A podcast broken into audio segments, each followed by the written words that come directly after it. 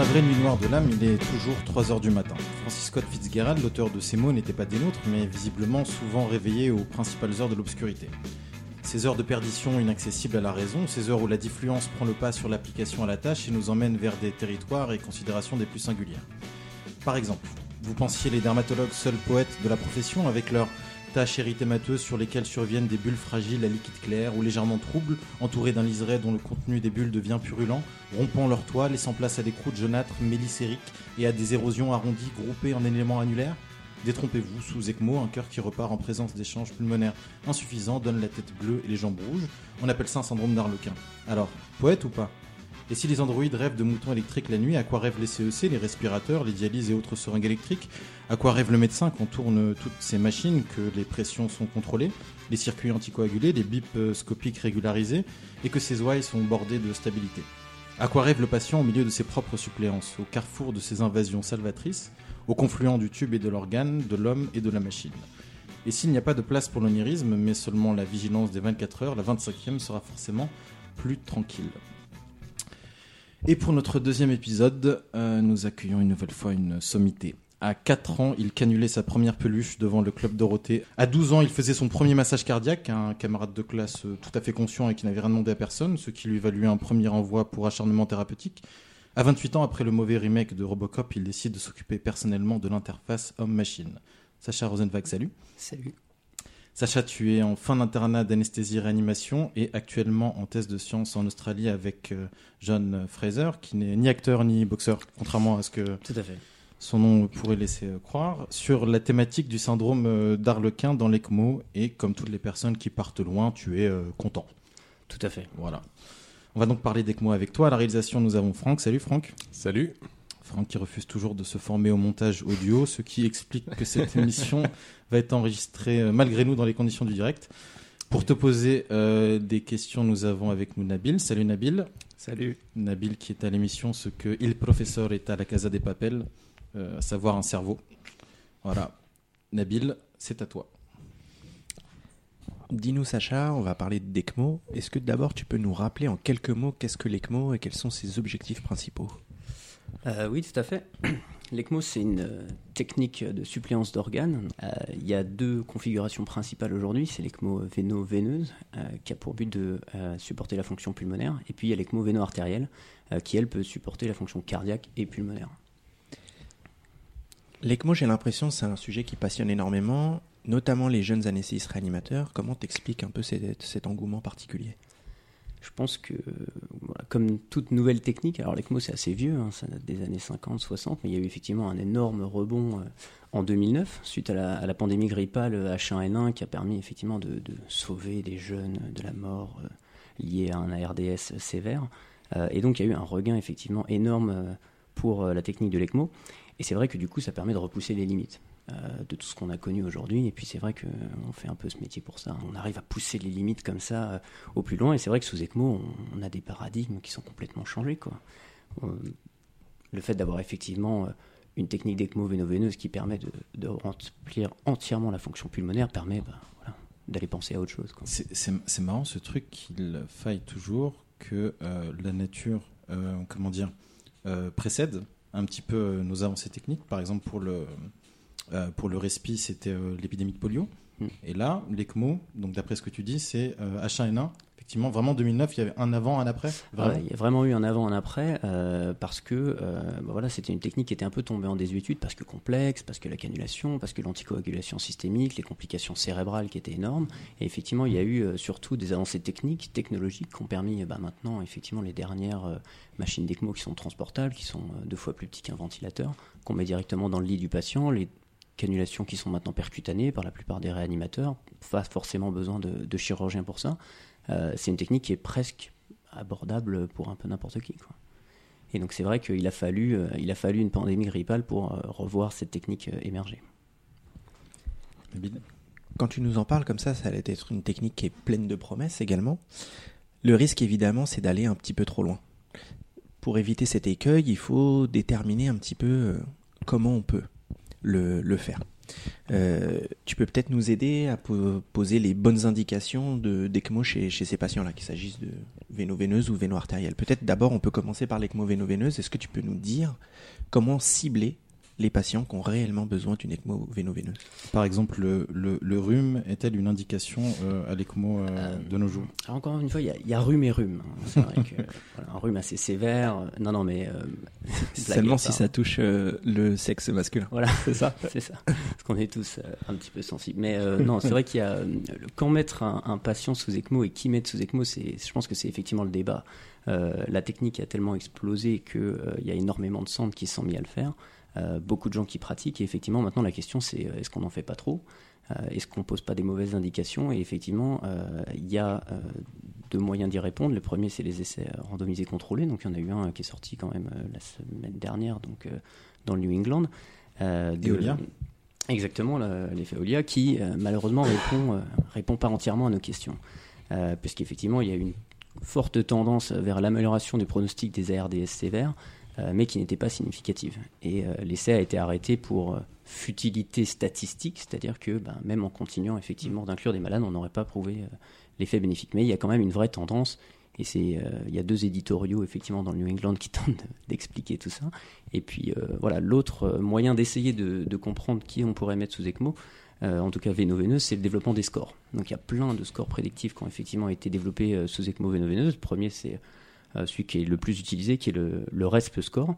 Euh, qui euh, a été validé sur, sur la base de données de Landsix, donc une base de données australienne, qui a rempli des, donc effectivement des milliers de malades et qui permet de stratifier en fait le risque de décès après la mise sous ECMO. Donc le problème de tous ces scores, c'est qu'ils ont été faits chez des malades qui n'avaient pas d'ECMO, à qui on a ensuite on n'a pas observé de façon prospective. C'est des études rétrospectives qui permettent de dire mort ou pas mort.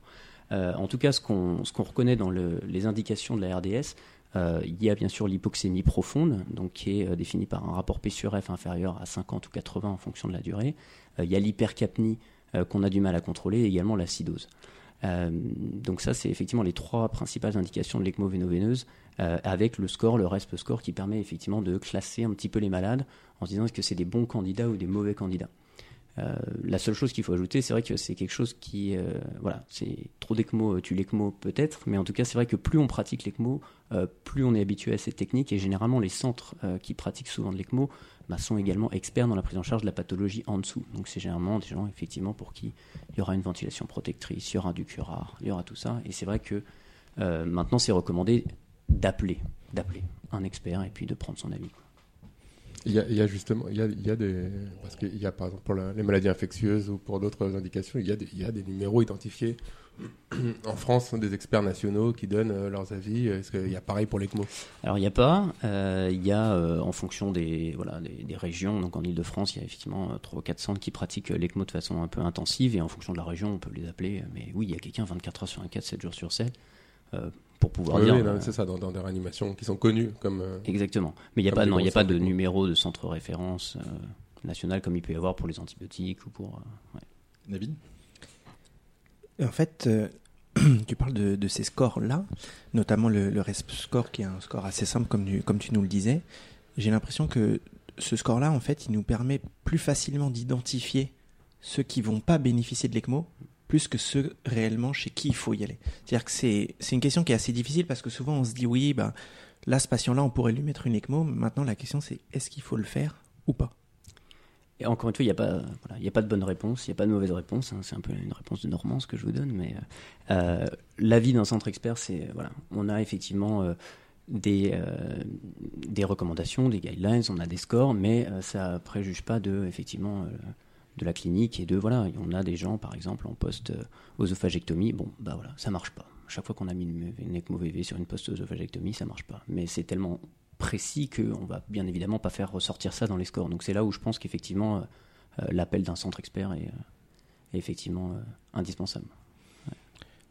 Ouais. donc en fait, en, tout cas, une chose est, certaine, c'est que en, lisant un petit peu la, la biblio que tu nous avais fournie, ce qui ressort principalement, c'est que la cause du SDRA, c'est une, chose importante dont il faut le tenir compte pour savoir est-ce qu'il faut mettre une, une, ECMO ou pas. Effectivement, dans les, dans, les, dans les SDRA qui ont une ECMO, ceux qui ont une grippe effectivement, ont un pronostic qui est entièrement différent des autres pathologies. et les grippes surinfectées, par exemple, ont un bien, mauvais, bien plus mauvais pronostic qu'elles elles étaient non infectées. Donc effectivement, la cause initiale, notamment les, c'est pour ça qu'il y a eu autant d'engouement pour l'ECMO, c'est parce que ça a été à l'époque de la pandémie grippale qu'on a eu des taux de survie de 80% de patients sous ECMO qui étaient, qui étaient jamais vus avant. Et le terrain, est-ce que ça a une importance ou pas? Forcément, euh, forcément, avant de mettre une ECMO VV, euh, comme tout ECMO, c'est quelque chose de temporaire. Donc il faut qu'il y ait euh, un projet derrière, parce que sinon on risque de se retrouver dans. alors il y a effectivement pour l'ECMO VA le fameux bridge to whatever. Donc on met l'ECMO et on réfléchit après, mais pour l'ECMO VV c'est plus compliqué, parce qu'effectivement il n'y a pas comme il peut y avoir pour l'assistance cardiaque de longue durée, les, les VAD, les LVAD, il n'y a effectivement pas ça pour le, pas pour ça pour le poumon. Donc euh, pour les ECMO VV, il euh, n'y a pas le choix. Il faut être sûr que euh, derrière, il y a un potentiel de récupération ou un potentiel de transplantation. Est-ce que est-ce qu'il faut vraiment des études contrôlées randomisées? Est-ce que c'est quelque chose de vraiment nécessaire? Est-ce qu'on n'est pas en train un petit peu d'en sortir pour aller vers euh, un nouvel âge réminiscent, par exemple. Ah, c'est beau ce que tu dis. c'est vrai que c'est un, c'est un grand débat. Est-ce qu'il faut des études randomisées contre le pour tout Je pense que j'aurais pas la réponse. Hein. Pour cette indication, particulièrement pour euh, l'ECMO Pour l'ECMO, le problème, c'est euh, encore les définitions qui sont pas 100% claires. Quand on prend par exemple les études sur l'ECMO dans l'arrêt cardiaque, donc ce qu'ils appellent effectivement le extracorporeal CPR, il y a un peu de tout les gens parlent de l'arrêt cardiaque intra-hospitalier, extra-hospitalier. Les Français ont des indications euh, qui permettent de euh, poursuivre euh, le massage cardiaque jusqu'à 100 minutes, à partir du moment où on a un ETCO2 qui est supérieur à 10 minutes de mercure. Mmh. donc, effectivement, alors que les Taïwanais, eux, canulent dans les 10 minutes. Ils ont des CPRT. ils sont forts, les Taïwanais. ils sont très très forts.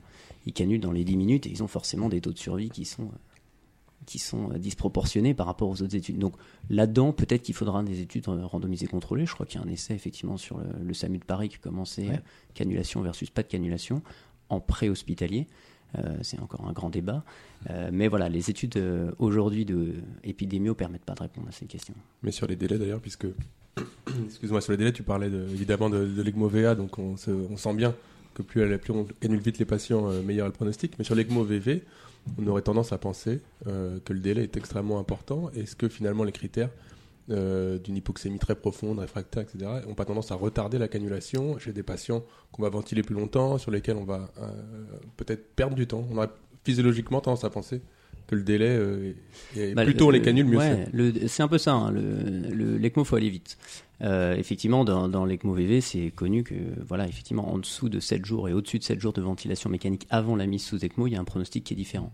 Et effectivement, la profondeur euh, de euh, l'hypoxémie également, mais n'est pas un critère aussi majeur. Parce que, voilà, il y a beaucoup, effectivement, il y a un grand débat hein, sur la PaO2, le P sur F, toutes les études qui ont prouvé une amélioration de la mortalité n'ont jamais modifié le P sur F, et toutes les études qui ont montré une amélioration du P sur F n'ont jamais eu d'impact sur la mortalité.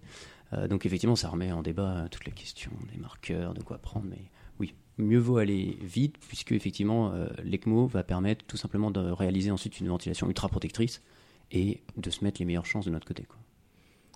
David? Bah oui, ça permet de faire un petit rappel de, physiologie également, c'est que la perfusion des organes, elle se fait avec la saturation en O2 et non pas le, la PaO2, parce que finalement la forme euh, combiné à l'hémoglobine, c'est la forme majoritaire euh, transportée en, oxygène. Donc, euh, comme quoi, vraiment, il faut monitorer ces patients principalement sur la saturation en oxygène plus que sur la PO2. Exact. On a beaucoup parlé des ECMO véno-veineuses. Est-ce que tu peux nous, nous, aider un petit peu également sur l'ECMO véno-artériel euh, tu nous as dit que tu avais des scores pour l'ECMO véno-veineuse, on l'a bien compris, c'est le RESP score. Est-ce que pour l'ECMO véno-artériel, on a également des scores qui peuvent nous aider? Oui, alors euh, ouais, dans l'ECMO artériel, il y a effectivement le, il y a beaucoup de scores hein, qui ont été développés. Euh, le, premier qui a un peu effectivement été développé sur le même euh, créneau que le, reste, c'est le SAVE score qui a également été publié par, par Mathieu Schmidt sur la base de, données de Lanzix et qui est basé, excusez-moi, hein, je bafouille, qui est basé effectivement pareil sur les mêmes sur les mêmes indices. Donc, ils sont l'âge, le délai, la cannulation, le type de choc, l'étiologie également du choc. Euh, donc c'est un petit peu le même principe. Euh, il y a voilà, une population qui va bien évoluer. Euh, et notamment dans les indications médicales. On distingue souvent les indications médicales d'ECMOVA et les indications chirurgicales. Post-cardiotomie, généralement, c'est des ECMO qui durent 48 heures, 72 heures. C'était un, un sevrage de la CEC qui était compliqué. Voilà. Euh, les ECMO euh, médicales, euh, là, ont plein d'étiologies. Ça peut être la myocardite fulminante, ça peut être le choc cardiogénique réfractaire sur un infarctus, sur un orage rythmique, sur une EP.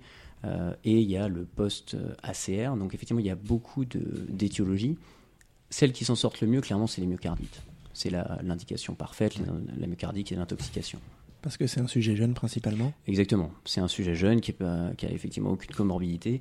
Et, euh, et puis, c'est surtout une cause, la plupart du temps, hein, réversible, réversible rapidement. Et donc, euh, ça nécessite un support de quelques, quelques jours. Juste, euh, j'ai une question un petit peu bizarre. Euh, Qu'est-ce qu'ils en pensent les patients? Et Les patients qui se réveillent, qui sortent de tout ça, quand vous leur dites, euh, hein, voilà, on vous a mis une grosse machine parce que votre cœur s'est arrêté, votre cœur était défaillant. Alors, euh, il n'y a pas. C'est c'est- assez compliqué. hein, le- le- On est sur, sur quoi? Sur la qualité de vie, là? C'est ta question, c'est la qualité de vie C'est. Non, non, c'est pendant une question. euh, l'hospitalisation, ouais, c'est. En fait, euh, n'essaie pas d'intellectualiser ma question, s'il te plaît. Elle était pourtant simple. Là, je te demande pas des études, mais juste dans ton expérience, de ce que tu as pu voir comme pratique, des patients. C'est vraiment de la curiosité. hein, des Ouais. patients euh, qui, euh, qui ont été canulés, qui s'en sont sortis. Quel ressenti ils ont de tout ça? Alors, euh, bah, il y a toujours le biais des, des survivants. C'est vrai qu'on leur répète souvent pendant leur, Ouais, euh, pendant leur hospitalisation, comme on le répète à leur famille, euh, Ah, vous êtes vraiment passé tout près de la mort, sans cette machine, vous savez, il y a 5 ans, il y a 10 ans, ça aurait pas été possible, tout ça. Oui, vous allez avoir une petite cicatrice, mais bon, quand même, vous vous rendez compte, vous auriez pu mourir. Donc c'est vrai, forcément, quand on s'est entendu répéter ça, il y a, il y a un petit biais dans la dans l'évaluation. Euh, la plupart du temps, ce qui est assez, euh, enfin moi, je- de mon avis effectivement personnel, je trouve que l'ECMO VA par exemple, de permettre de, dans les chocs cardiogéniques, tout ça, de ne pas avoir un patient intubé, ventilé, d'être ce qu'ils appellent awake ECMO, donc un patient Ouais. canulé en périphérie qui est pas mal- capable de manger, de parler, de communiquer avec sa famille. De marché Alors pour l'ECMO VV, effectivement, il y a Jouer même au des- tennis, il y a Non, Éventuellement. non, mais il y a plein d'images de patients effectivement qui- qui patients véno artériels qui Incroyable. marchent. Euh, effectivement, je trouve que c'est, euh, comme les anglo-saxons appellent ça un game changer. Donc c'est vrai que voilà, on Il y a un peu trop de mots anglais Ah, dans, cette, excuse- euh, excusez-moi. dans ce podcast. On, ça on change. va, on va arrêter là, le quota. Pardon. Nabil Si euh, j'avais une dernière question, nous dire parce qu'on a on a parlé beaucoup euh, de, de l'ECMO véno-veineuse, de l'ECMO véno-artérielle, etc. On a parlé assez peu finalement des complications. Est-ce que tu peux nous donner les principales complications liées à l'ECMO? Alors, principale complication, c'est euh, le saignement. Ça reste malgré effectivement le fait d'une anti- anticoagulation euh, systémique, euh, bah, il y a des complications hémorragiques. Encore une fois, c'est comme tout ce qu'on a appris dans les complications hémorragiques. Il y a les petites, pas graves, et puis il y a les grosses graves, les complications hémorragiques cérébrales qui ont un pronostic effectivement effroyable sur le patient. Les complications infectieuses, donc là, finalement, il n'y a pas de, il n'y a pas de, j'allais dire guidelines, mais tu vas m'en vouloir, de recommandations finalement, Ça sur, passe euh, pour cette fois, Sacha. Merci. Sur les, euh, sur les diagnostics des infections liées au canul d'ECMO, c'est assez compliqué. C'est encore c'est des émocs, c'est des études où on essaye de, de récupérer les canules, de les broyer après, mais c'est pas encore effectivement très standardisé. Les principales euh, voilà, complications, euh, c'est le saignement, c'est l'infection, et ça peut être les complications locales au point de, au point d'insertion, particulièrement si ça a été mis dans un contexte difficile, sous massage.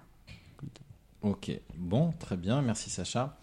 Euh, on va parler un peu d'autre chose, Franck? Allez, on va changer un, un- un peu de sujet. On va rester dans la science. Euh, J'ai une petite question d'abord pour vous.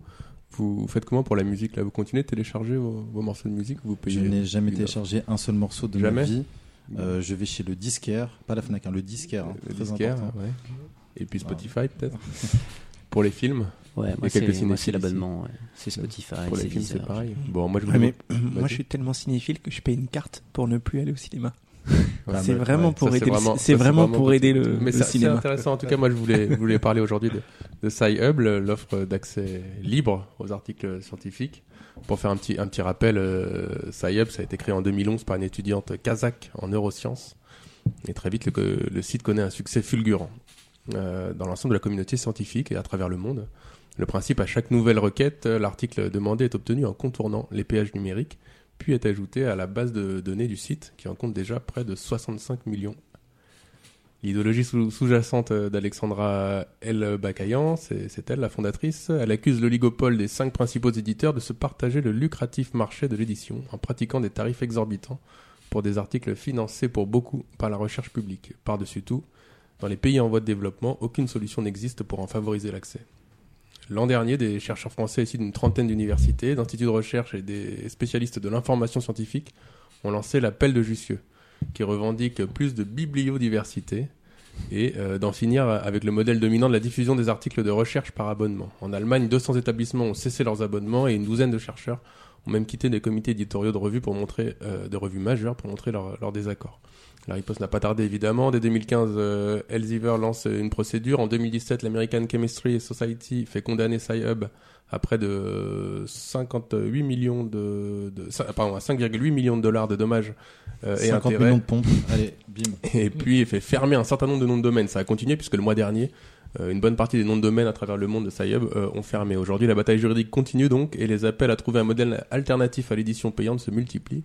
Alors la question que je vous pose moi aujourd'hui, c'est SciHub, est-ce que c'est un acte de piratage de plus ou bien un acte militant? Juste, c'est extraordinaire ce qu'ils font là. Ça veut dire que ils se font choper, bim, ils changent d'adresse. Genre comme une bactérie en fait. ouais, ouais. il y a- Hop, il y a des résistance, nouvel antibio, le, site- résistance. le, le- le fond du site est hébergé en Russie. Euh, la base de données avec la plupart des articles, évidemment, il y a des sauvegardes un peu partout à travers le monde, mais ils ont des, des Alors, certificats de, de sécurité qu'ils arrivent à changer En régulièrement. ce moment, c'est .tw pour Point ceux qui, qui nous le, écoutent. le dernier. Oh là là, on Il y va avait un point love, le il y a eu un point love. Ça. Il y avait un point love hein, il n'y a pas très longtemps quand le TW a sauté. C'est vrai. Donc en fait, vous, là, qu'est-ce que vous faites pour, euh, pour vos biblios Qu'est-ce que vous faites pour vos thèses? Qu'est-ce que vous faites pour vos Vous mémoires n'êtes pas obligé de répondre à cette question. Euh, euh, C'est intéressant parce que. Non, effectivement, pour moi, c'est c'est SciHub. Je n'arriverai pas à écrire. Sans problème de conscience. Non. Euh, C'est-à-dire que, en fait, euh, effectivement, c'est un débat qui, qui, va plus loin même que, que ça. C'est effectivement la rémunération, les éditoriaux, les journaux, la recherche, le publisher perish. Est-ce que voilà, ça, ouvre un débat qui est encore plus grand euh, sur effectivement, il y a des fonds publics qui sont engagés, il y a des éditeurs qui de l'autre côté euh, chargent euh, effectivement pour les droits d'accès. Euh, on doit également payer. hein. Il y a certains certains articles où pour pouvoir publier son article, il faut payer. Il faut payer, évidemment. Ça, ça- ça pose un point important, c'est que publier dans des revues avec des comités de lecture et puis des revues, il y, a- il y a une diffusion, enfin, c'est-à-dire comme tout, tous les modèles, ça marche pour la musique, le cinéma, quand on veut des- des- des contenus de qualité, effectivement, ça a un coût. Alors, euh, il y, a- des- chercheurs qui se disent, mais moi, je suis obligé de payer pour avoir accès à mon, article euh, que, j'ai soumis et qui en plus a été financé par, le pays. Mais ça, c'est- assez intéressant. Il y a euh, des alternatives hein, qui ont été proposées aux éditeurs, des modèles dits inversés, où en fait, dans les revues, c'est les chercheurs qui payent d'emblée le coût de la diffusion de leur article. Par exemple, autour de 5000 dollars. Euh, les éditeurs, et ensuite les éditeurs le diffusent, mais euh, gratuitement pour les, pour les utilisateurs. Mais en fait, euh, à la limite, le problème, c'est pas tant que ce soit gratuit ou payant, le problème, c'est le prix que ça coûte. C'est ça, en fait. Parce qu'en fait, si jamais les Tu articles étaient accessibles, abusé, si jamais on y avait accès à un prix raisonnable, peut-être qu'on se poserait se poser la question de les payer. Par contre, quand on voit un article accessible à 30 euros, Ouais, honnêtement, qui peut payer 30 euros pour, pour- pour Ça, un article D'autant plus que euh, on a énormément d'étudiants qui, euh, pour leur thèse, mémoire, euh, thèse de sciences comme toi, Sacha, payer 30 euros pour accéder à un article, c'est sûr que c'est impossible. Dans un- Maintenant, évidemment que ça pose une question de conscience, mais à ce prix-là, on- Dans un la édito de- conscience, euh, elle, passe, elle passe loin. Quoi. Dans un édito du, du New England l'année dernière, il prenait l'exemple d'un étudiant iranien, donc on n'est pas dans des pays Ouais. où le, le niveau de vie est, est extrêmement élevé. Euh, ça revenait pour une thèse euh, à, à 1000 dollars euh, par mois de, de budget, euh, juste d'articles, si il avait eu besoin de faire sa Ouais. biblio. Enfin, Non, vous savez c'est vrai comme, C'était dans les. Science, euh, Franck. Excuse-moi, c'était pas New. Ouais, Excuse-moi, une erreur factuelle euh, relevée aussi vite. Voilà. les PU de la radio. Ouais. Mais c'est vrai qu'il y a effectivement une revue, quand on veut faire une revue systématique, qu'on screen euh, 300 articles, qu'on en a euh, 80 à la fin. bah, si on C'est vrai qu'on les lit 80, tous en plus en général, les 300 Bien sûr, articles, on lit pas que l'abstract, donc euh, on a besoin de l'acheter. Non, à ce moment-là, effectivement, il y a la question de euh, est-ce que pour accéder, est-ce qu'on a assez d'informations avec un abstract pour accéder Non, derrière non, à l'article? évidemment, Parce que, je- euh, évidemment, Je non. blaguais. Donc on va effectivement vouloir euh, payer 30 euros pour lire l'article Mm. pour se rendre compte que bah, il ne sert à rien. Effectivement. Après, après, il y y y a un argument, il y a un argument euh, puisqu'il y, a eu quand même des études sur qui sont les utilisateurs de, de SciHub. Mm. Euh, et il y a toute une partie des utilisateurs qui vient pas de pays en voie de développement, qui vient parfois comme nous de, de pays dans lesquels en fait on a accès aux articles avec les abonnements des universités. Ouais. Et il y a un petit phénomène euh, qui est relevé sans être démontré de fainéantisme. C'est-à-dire que c'est plus simple Ah d'aller oui, sur SciHub. Oui. Comme à un moment c'était plus simple d'a- d'aller sur Napster. À l'époque, je parle comme, comme un ancien, mais Napster. c'était et oui, mais au début, 90. pourquoi les- exactement le succès des premiers euh, logiciels de peer-to-peer, c'est que ça facilitait l'accès en fait. Ouais, C'était même pas une question de- budget quoi. On parlait de Et- caramel après et puis de. Est-ce que, est-ce que peut-être une, une solution, ce serait pas ce, ce, qu'on, ce dont on parlait justement tout à l'heure, c'est que finalement, euh, pour accéder euh, massivement à du contenu euh, et pouvoir le payer, le, le meilleur moyen, c'est d'avoir des, des plateformes en illimité. C'est le cas pour la musique maintenant, ça commence à être le cas de plus en plus pour du contenu cinéma avec euh, Netflix euh, et autres. Des abonnements individuels. Exactement, des abonnements individuels avec pour coup accès à du contenu en illimité. On, va être honnête. Moi, je connais pas une seule personne qui n'utilise pas ça. pas une seule. J'ai jamais vu. Mais dites-moi hein, peut-être. Mais Bah, il y a quand même- Est-ce Ah, que, est-ce que, alors, juste- c'est-à-dire Ouais, a. Est-ce je que, est-ce que, ah bon, bah, j'ai hâte d'avoir son témoignage. Ouais, on aurait Est-ce que quelqu'un est venu et euh, dit, bon, écoute, euh, là, euh, je paye mon abonnement euh, individuel euh, tous les mois pour. euh, Non, non, il paye pas l'abonnement individuel, Non, c'est vrai qu'avec ta carte, avec ta carte d'étudiant, euh, éternel étudiant, non, techniquement, ton université est abonné Oui, à, vrai, pas à tous, parce qu'il y a des universités françaises qui ont résilié leur, je, je- je- je le fais aussi. Tu as quelques revues, euh, mais ça reste Ouais, quand même très limité. C'est que- ça reste quand même très limité. Donc, euh, euh, ils sont obligés toujours. C'est quoi les arguments en fait? Dis, toi qui es un peu euh, Bah, le sujet, quels sont, quels sont les arguments des grands éditeurs et tout pour essayer de convaincre? Parce que c'est pas n'importe quoi. C'est pas juste de la musique, du cinéma. Je veux dire, c'est de la science. c'est quelque chose qui est important pour euh, l'humanité, pour ce que tu veux. C'est-à-dire que c'est quelque chose qu'il faut partager. Je vais te dire, l'ar- l'argument majeur, en fait, et il est majeur parce que je n'en ai pas trouvé d'autres, en fait, en, en cherchant bien, c'est de dire, c'est de Oh dire, là là, la partialité. C'est de dire, nous, euh, on, on, on, dit- on diffuse, donc euh, évidemment, il y a de la mise en page, il y a de la relecture, il y a des comités de relecture, il y a donc des, des, des reviewers qui sont euh, payés aussi pour le travail qu'ils font. Euh, et il y a cette diffusion euh, papier, même, même si maintenant ça paraît obsolète, mais en vérité euh, elle existe encore. Il y a, Non, mais il y a- évidemment, ça coûte de l'argent. hein, C'est-à-dire que ça hein. coûte de l'argent. C'est comme, c'est comme, je veux dire, aujourd'hui, si on diffusait des PDF, comme ça se fait des, des journaux, des quotidiens ou des magazines, Ouais. on est exactement sur le même concept. C'est-à-dire que si tu veux, après les gens disent, si tu veux du tout gratuit, tu, tu, tu, tu- faut pas demander la qualité qui va avec. Ok. Moi, je te dis encore une fois, propose-moi un My Science à 14,99 par mois, Ouais. accès à tes Ça articles en illimité. Ouais, je trouve que c'est une très bonne idée. est- Il y a- voilà. Il y a une idée derrière. Voilà, hein, je et pense j'a- qu'il j'allais faut dire, creuser. on est en présence d'en- d'entrepreneurs dans l'âme. Oh je pense là. que là, tu viens de lever un Non, mais, C'est mais- c'est bizarre que, parce que quand t'as dit ça, tu m'as pas regardé. Hein Hein, non, non, j'ai j'ai pas dit, j'ai pas dit intellectuel, j'ai dit entrepreneur. Bon, euh, très bien. Euh, Sacha, on a tous euh, dans notre entourage quelqu'un avec un talent caché. Ok. Pour nous, il s'appelle Arnaud. Il est urologue de formation, mais ça, c'est juste sa formation. Il a un talent qui va bien au-delà de la résection de prostate. Euh, on écoute. Bonjour monsieur, je voudrais parler au docteur, chef de garde en digestif.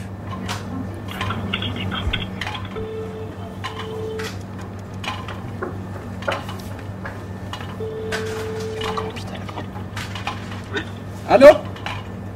Bonjour, je suis le docteur Sissoko. Je suis le médecin des urgences de l'hôpital de Puteaux là. Ben, je vous appelle parce qu'il y a les patients, il est venu aux urgences avec comme ça la fracture de la rate quoi. Et il est venu comme ça, les, les patients, il ne veut pas se faire suivre. Il veut absolument venir comme ça à l'hôpital Ambroise Paré. Bon, pas, pas souci de cordialité, je, je- je me suis permis de vous appeler pour vous dire le patient il va venir quoi. Fracture euh, d'origine. C'est comme ça, c'est un accident, accident de la route comme ça, c'est choc euh, piéton contre cheval quoi. Eh oui, c'est rigolo, mais bon, c'est- bon c'est- ça arrive quoi. Piéton contre cheval, non, c'est moyennement rigolo, mais C'est un patient qui faisait, patient qui faisait du polo.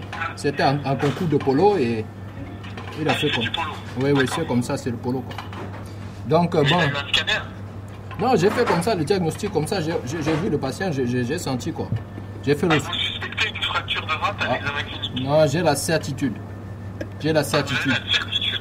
D'accord. Oui, c'est une- Donc ce patient va se présenter aux urgences, c'est ça? Il va se présenter, voilà. Bon, le nom à tout hasard. alors, monsieur, c'est monsieur Jean-Charles. Monsieur Jean-Charles. Jean-Charles de la Villardière. Bon, il dit qu'il travaille à la télé, quoi, mais bon, je ne sais pas si c'est lui, quoi.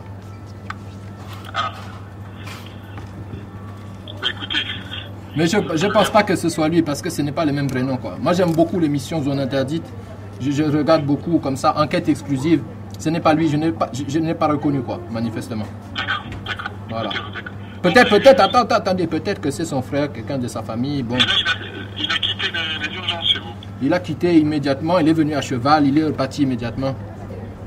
Il est reparti sur, sur- au trot, quoi. Un petit trot, quoi. Un trot galopé, quoi. Voilà, quoi. Bon, c'est tout. Bon, écoutez, je vais pas passer trop de temps parce que c'est vendredi, je vais partir là. Non, je vais pas, voilà, puis vous, bah, vous, vous êtes de garde. Bon, c'est difficile, mais bon, c'est votre travail, quoi, en même temps. hein. Ben oui, comme ça, il fallait choisir. Hein. Hein? Voilà, moi j'ai choisi les urgences, c'est tranquille quoi. Vous, c'est la chirurgie digestive. C'est tout le temps, c'est 24 heures sur 24, c'est moins tranquille quoi. Mais bon, c'est comme ça. Maintenant, c'est moi qui vous remercie. Allez, au revoir. Trop galopé. Le trop galopé, le trop galopé est excellent. Le trop- Il est beau ou pas Je suis trop Ah, galopé. Très, très, très bon. Tu as pensé à celui-là Je sais ça, quel talent caché. Il a un talent incroyable parce qu'il fait, il fait tous les accents à la perfection et il piège, si tu veux, ses équipes, ses internes, ses co-chefs et tout. Il en a euh, toute une réserve il y en a quelques-uns qui sont assez bons. Quoi. Non, mais en plus, c'est pas juste euh, l'accent, c'est l'éthique de langage. Ah oui. Manifestement, Il a tout, il a tout, il, il a tout, il me puis, régale. euh, plus c'est gros, plus ça passe. quoi. Plus c'est gros, plus ça passe. Mais il y a ça, il y, a- il y a ce phénomène incroyable, c'est quand t'es à l'hôpital, c'est vrai que t'es tellement dans ta bulle qu'en fait on peut te dire n'importe quoi, ça C'est paraît ça. probable en fait. Tu vois le mec il est venu en façon, cheval. Quand ton. DECT sonne, t'es un autre. Ah, t'es un autre. t'es un autre. Merci Sacha. Merci à vous. Euh, merci Franck et merci Nabil. Euh, on se retrouve pour le prochain épisode de la 25e heure. À bientôt.